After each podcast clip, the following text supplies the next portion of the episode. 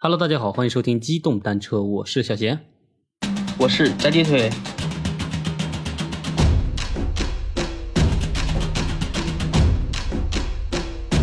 又到周五了，嗯对呃我不知道最近那个我们的听众啊有没有看球的，对，看世界杯的有没 有？嗯，有没有赌球的？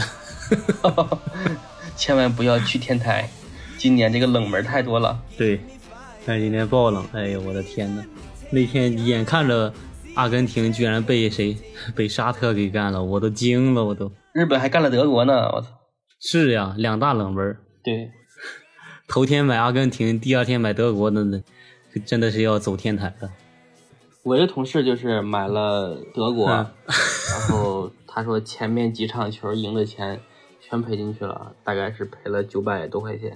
嗯，我去， 那还好，这少少压点儿就意思意思对，赶赶这个氛围就行了。起码说这个损失能够承受，是吧？对，而且现在这好多商场里都有这个，就是那个体彩的那个竞彩，然后它可以你自己猜嘛，但数额都不会特别大。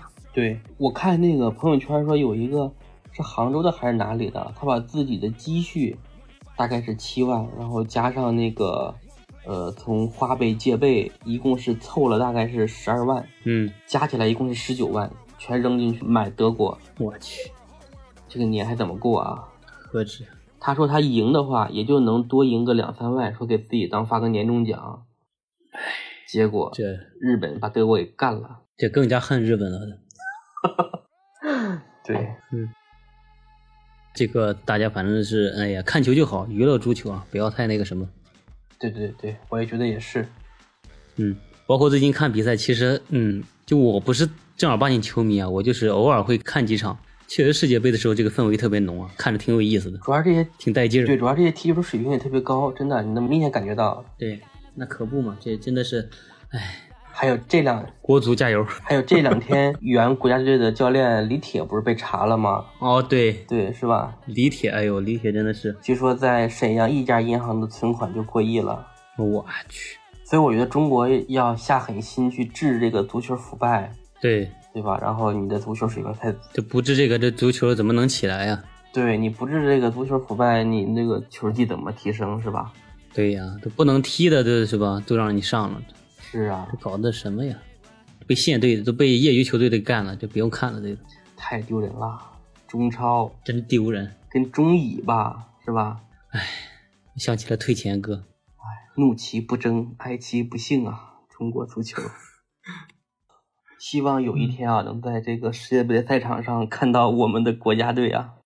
哎呦，那天还看了个短视频，特别搞笑，就是有个女的在那个球场上，然后举起了国旗，说希望有一天能在世界杯的舞台上看到中国足球队、中国国足。对，然后是下面有个神评论说，足球场是竞技场，不是许愿场。 他的这个愿望可能很难实现啊！反正近几年是没忘了，我觉得，嗯，对，就记得当年呃日韩呃二零零二年日韩世界杯的时候，就是那个时候国足小组进去的，还踢得挺猛，觉得那个时候大家都以为是起点对吧，要有起色了，结果我去，居然是巅峰。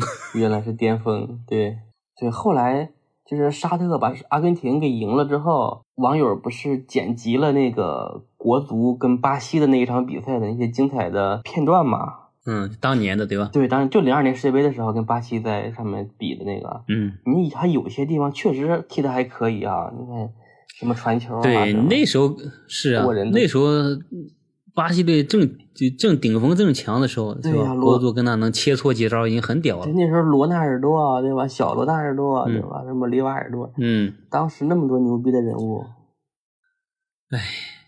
算了，不说了对，讲这么多成吐槽节目了，来吧，讲故事吧。讲故事，讲故事，嗯，好，那就开始我们今天的故事。不知道大家就是有没有在外面租房子的经历啊？想必比如说我们在那个北上广深打拼的我们这个听友，肯定都是自己租的房子。我觉得不光是北上广深吧，在中国年轻人出来，我感觉得百分之九十以上都要租房子的吧？对，这个确实是。对呀、其实包括现在我也是租房子啊，嗯，对我一共租过两次房子，哟，那你这么说，腿儿哥还怪成功呢，租两次房子就有了自己的房子， 对对对对，是的，勉强买上了啊。赶上了一班车，对吧？还上车了，挺好的。对，嗯，现在的房价确实对年轻人来说，嗯，当然就是北上广深啊，就是二线城市现在是有一些回落的迹象。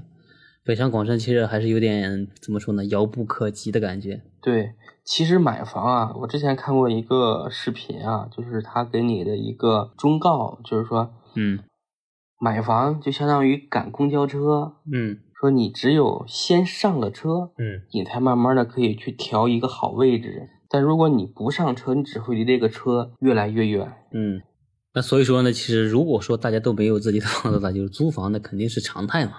是啊，那其实这种房子呢，怎么说，就是租的房子，尤其是那种比如说嗯二房东，或者是那种投买完用来投资理财，然后作为出租的那种房东的话，他其实对房子这种保养维护，甚至是房子里面的一些不可描述的事件，他都不会在意，因为他对租给你、租给谁都是一样的，对吧？对，有有很多凶宅啊都被他们租走。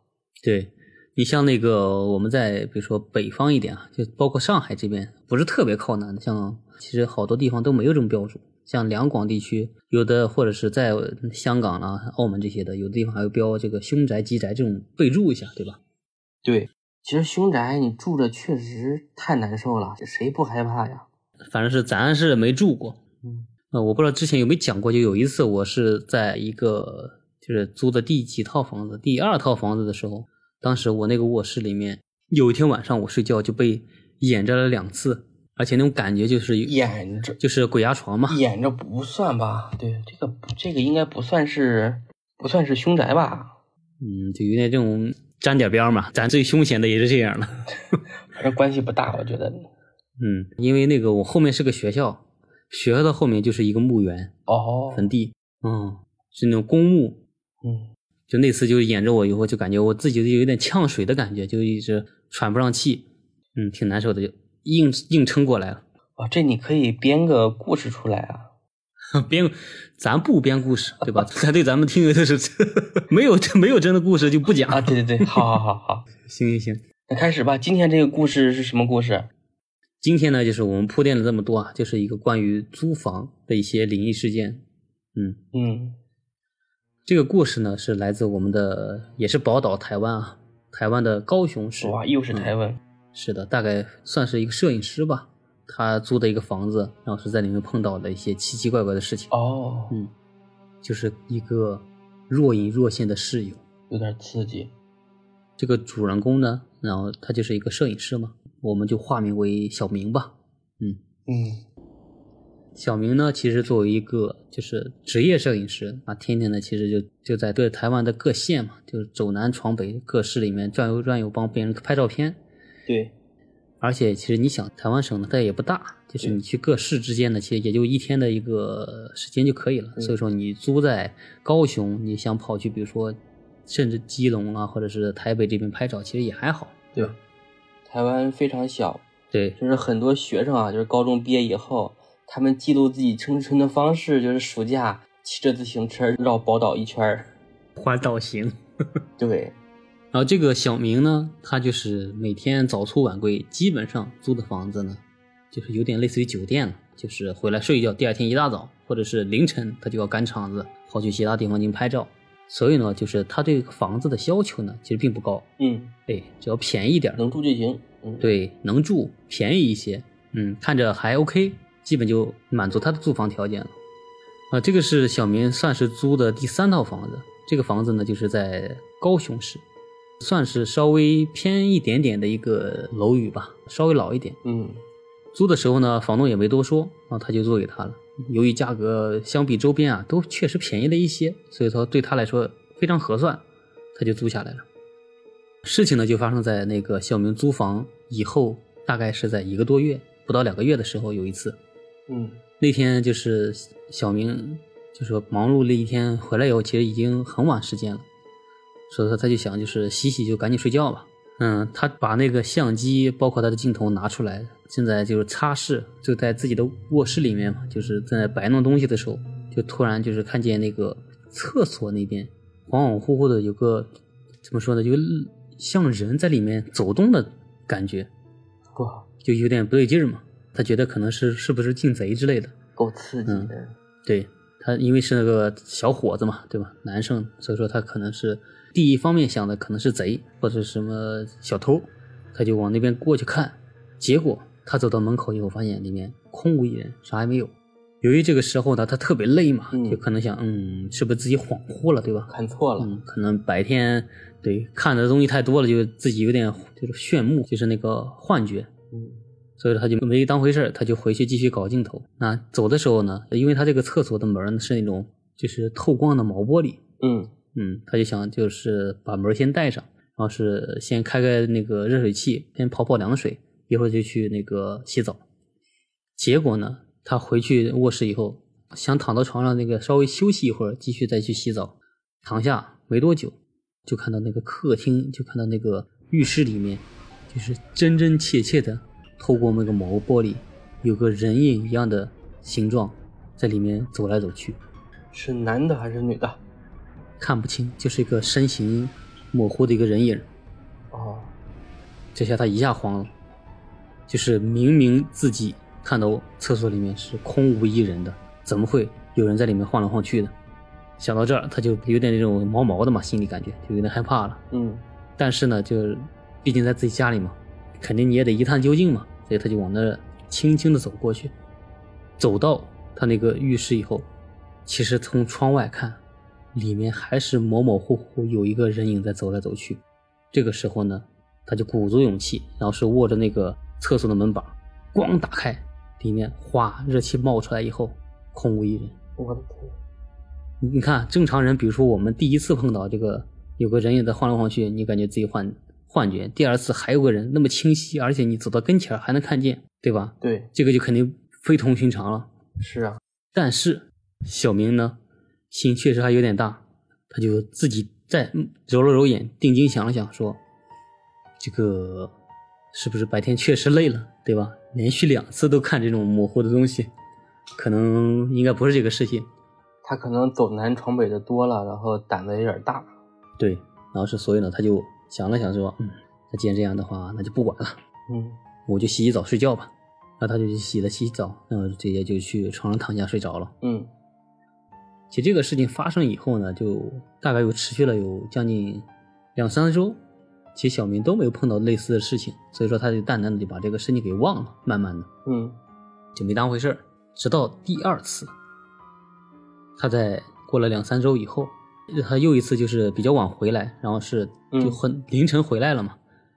由于太累了，他就没想洗澡，想着第二天早上，因为还要赶早工，可能就是得五六点就得出发，所以他就想那个，那不如就是赶紧趴那睡会儿，然后是五六点起床以后再去洗澡，直接走。对，嗯，然后是凌晨闹钟一响，他就赶紧起来跑去厕所洗，因为他那个马桶啊，就是我们能想象到，就正常的马桶不是上面有个盖儿嘛？对，我们一般，比如说你去洗澡的时候，像男生都比较懒，可能女生会好一点，啊就比如你搞个凳子，把衣服放凳子上，或者是你在门外搞个什么衣服架子，把衣服挂起来，对吧？嗯，男生呢，一般就是比如说马桶盖一合，哎，对吧？我就把衣服就一脱，直接往上一放，然后是洗完以后直接拿着就用了。对，嗯嗯，身为男性的我们都笑了。那小明呢，确实就是这样，他就把那个脏衣服呢扔到了那个脏衣篓里面，然后是把那个换洗的衣服呢就叠了叠，放到了那个就是马桶盖上，想着一会儿洗完以后就直接就换上了。然后呢，就是他拉着浴帘就在里面洗澡。我不知道大家那个租房子是是那种隔好的玻璃的那种浴室呢，还是那种比如拉帘儿的那种？像有的比如说稍微破一点的，它就是上面给你搞了个杆儿，然后上面有个浴布，对浴帘儿，然后你一拉，哎，对吧？就跟那个隔开就行了，对，一般都是并没有很好的那个做分离。对一般都是拉帘儿的，我觉得。嗯，我上我之前那个房子就连帘儿都没有， 本来想自己买个，后来懒了懒，连买都没买，就直接在里面就直接一直在洗。你们几个男的怕啥，对吧？你你男的，你你你的站在窗户那儿露着，谁看你，对不对？ 嗯，不过好在没有碰到，比如说谁在洗澡，另一个人着急上厕所。对，那就尴尬了哈。说对，是的。然后小明呢就拉着浴帘儿进里面进行洗了，他正洗着，忽然听到就是咣当，也不是咣当，就是哗哗啦那种衣服掉到地上的声音，像是衣服从那个比如说马桶盖上滑下来了。嗯，他就赶紧拉帘看一下，结果确实不出所料，就他那个衣服直接掉马桶边上了。嗯，嗯，但是呢，我们仔细想一想，就如果说男性那个听友，你可以想一想，就比如说我们自己换的衣服，比如说就是那种脏的，那肯定你就乱一团，就放到那个马桶上，它有可能有几率它是会滑掉，对吧？掉到边上的。对，但是呢，我们前面提到小明他的衣服，他是叠好的、整齐的、干净衣服，他在马桶上放着。正常来说就掉不下去是吧？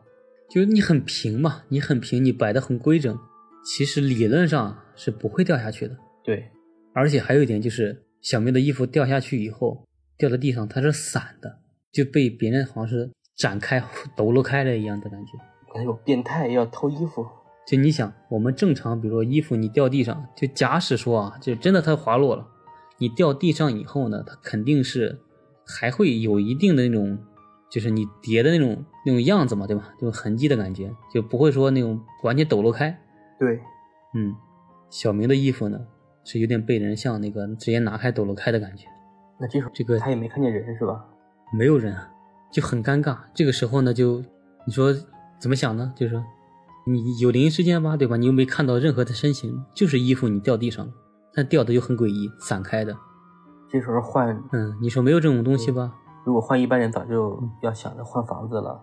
对，但小明哎胆儿确实有点大哦， 没有换。对，叫无巧不成书，对吧？无胆大也不成书。对，那小明呢就想了想说，嗯，那也没看到人影，然后是衣服就掉地上了。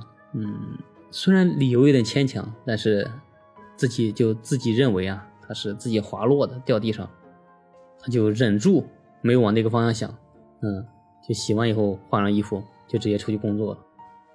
嗯，因为他这次工作呢是要去就是台湾比较远一点的一个城市，要跟拍两到三天，所以说他就不会再回来了。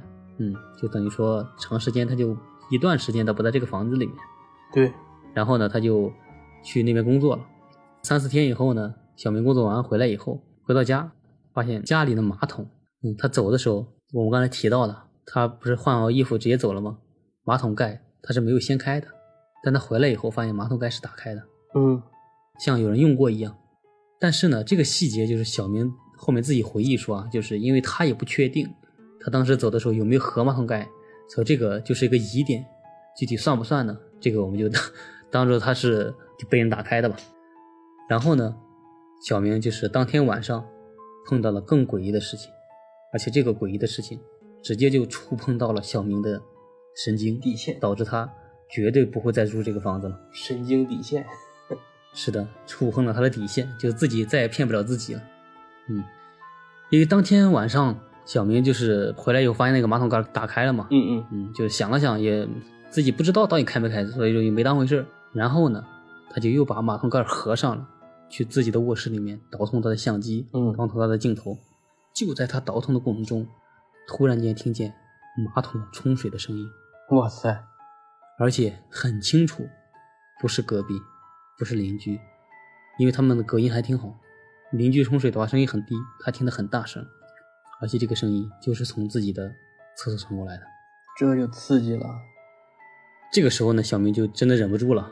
你几次自己骗自己，对吧？这次真的骗不了了。然后呢，他就鼓足勇气，然后是拿了一个棒球棒，就走向了那个他的洗手间。哼， 他推开门，打开灯，结果里面啥也没有。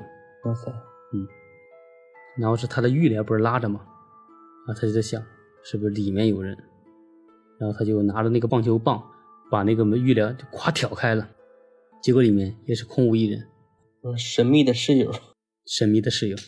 就在他要喘一口气、松口气的时候，大招来了。哇塞，嗯，后面他身后突然间传出了一个声音：“你是在找我吗我靠！这时候如果是我，我估计我估计屎尿屁就该出来了。？”我现在自己讲着，我汗毛都立起来了。嗯嗯，这小明一转身，正入眼帘一个陌生的大光头，嗯，而且浑身上下一丝不挂，但是呢，没有给你那种任何裸露的感觉，就是他虽然什么没穿，但是呢，他这个身形就很模糊，你也看不到他的一些敏感部位。哇塞，就是修行，嗯就是修行还不够，现在只能是若隐若现。 对，就小明一回头，直接给他来个正脸，吓得小明嗷的叫起来了。我靠，嗯，然后他那个小明打开门就往外跑，一下子就跑出了那门儿，跑到他那个公寓楼下。当天晚上，他就在外面溜达了一天，没敢回去。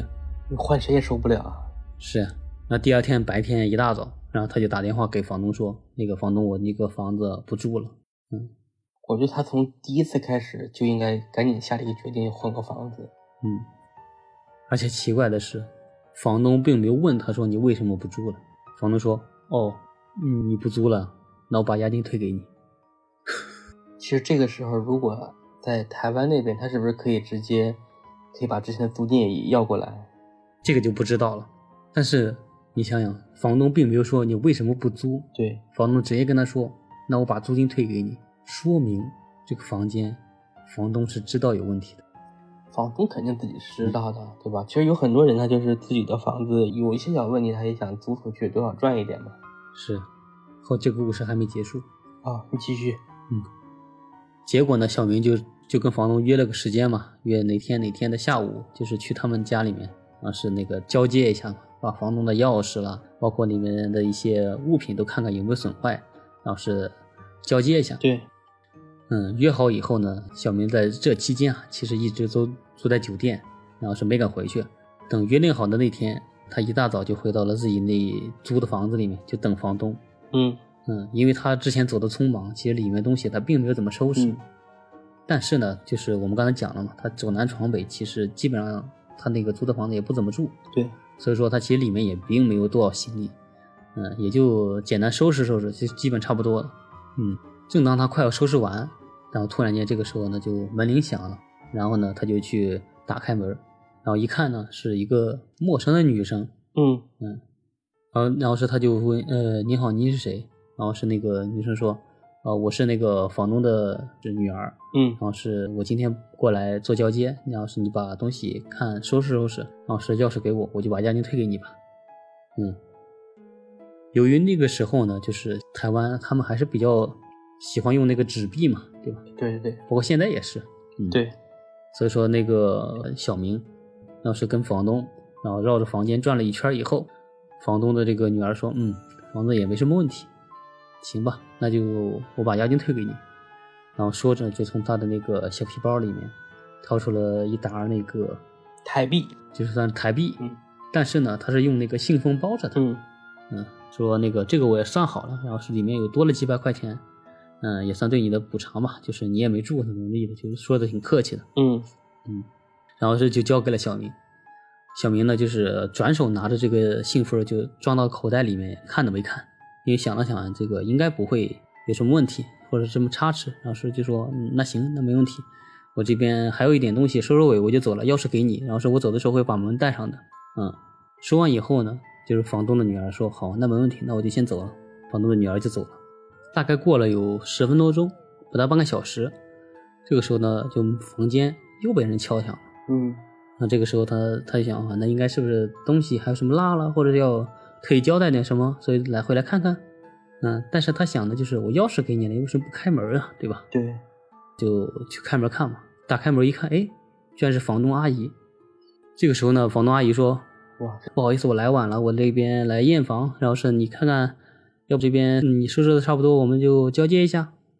这是很诡异了。”更诡异了吧？对，然后这个时候小明就傻了，小明说：“阿姨，那个，呃，你女儿刚才跟我对接过来呀、说啊，说完这个，阿姨怎么说？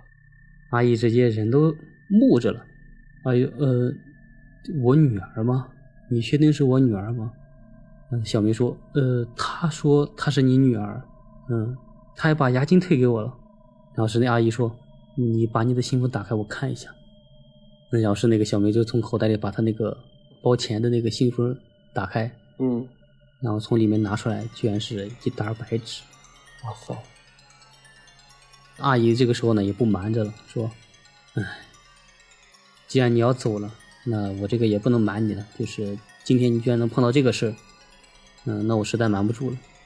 是这样的，我女儿呢，大概是在我租房子前，就是我这个房子转租租出去前的几年，然后是我们出去外面郊游的时候，她出车祸死了，去世了。嗯嗯，但那个时候呢，我们还住在这个房子里面。由于我呢，就是就房东自己说，由于我呢，就是跟我丈夫，就是失去女儿以后，就是特别悲伤。嗯，在这个房间里面，就是看到所有东西都能想到自己女儿嘛，就不再想往里面住了。嗯然后是就想着说，那就搬走吧，就是这个房子就再另租出去，就自己也不再想这茬事儿了。嗯，然后是房东说，你看到的、你碰到的那些怪事情，有可能是我女儿。那那个光头男人是谁呀、是不是也是他女儿？有可能是一个幻化的形状嘛，对吧？因为什么都看不清嘛，就是知道看见是个光头一个男男的一个样子，嗯，说不定是对吧？对，不好说。但是我们刚才讲的那天下午交接的时候，他可是真真切切的看到了一个类似于尸体一样的人形。有啊。嗯，然后是紧接着阿姨又说，可能是我女儿，她死了以后，就是还不太明目嘛，就是她以另一种方式来守护着这套房子，以为自己还住在这里，造成了这么多麻烦。舍不得离离开这个家呀。是，想到这里呢，就是小明也是不由得就是感觉有点怎么说呢，就是也有点难受，也有点后怕嘛。嗯，你就草草的跟那个阿姨就是交接了一下，然后是阿姨呢就把那些押金呢就是如数的退给了小明，小明拿着押金也就离开了这个房子。嗯，嗯，故事呢到这里也就结束了。这个其实结局这边讲完以后，还是有点怎么说呢，就是沉重，也有点怎么说呢，就是感人吧，对吧？对有一点有一点点，对，嗯，离开我们的亲人，其实嗯可能并没有离开。对。但是他女儿的那那几次出现，那可有点不太地道，嗯，有点吓人。 嗯，下租客对吧？对，说不定那个之前啊，也有房客碰到小明这样的事情，对吧？对，其实大家在外面租房子也尽量稍微租好一点的，这可能多出个几百块，可能这个房子的环境就会好很多。嗯，就是大家就你要始终相信啊，就是一分价钱一分货，对，嗯，这种馅儿饼这种事情啊，我们在房东面前肯定是捡不到的，我觉得。我觉得也是。 嗯，所以说就是你想，比如说，哎，这个房子又好，然后是那个还比周边房子低很多钱，对，这个你就得思考一下。多半是有问题的。对，除非这个房东是你亲戚，要不然你自己得多考虑一下。 亲戚也不行。嗯，反正租房子这种怪事情呢，其实还有很多。如果说我们的听友就是你也身边，或者是听过，或者是就真真切切发生过这种怪异的事情呢，也可以跟我们讲，或者是给我们私信留言都好。对，嗯，然后我们也看有没有就是更刺激、更惊心动魄的故事，然后是也能给其他的我们的听众来那个呈现一下。对，嗯，就是节目的最后啊，就是跟大家讲一下，就是现在西马这边出了一个月票的功能，就大家可以看看，如果你每天打开西马这个 app 的话，是以你的、嗯在我账户里面是有一个月票的，大家可以把月票呢给我们投一投，可以帮助呢我们去获得更多的曝光。另外还有就是听友们啊，如果说大家闲的话啊，可以动用你们的小手指，给我们的这个专辑啊评价一下嗯啊，打个五分好评啊。 对，亲，好评哟。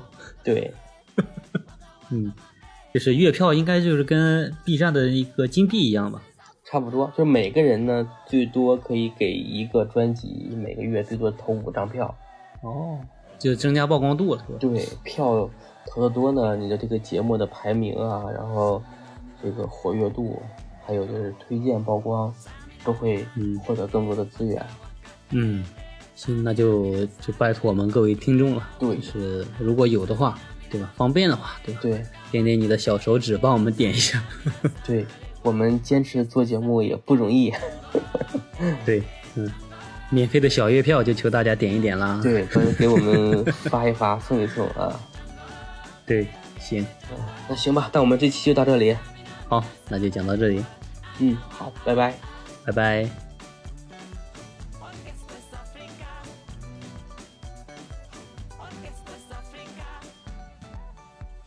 哎，你看看你有没有你有没有月票呀？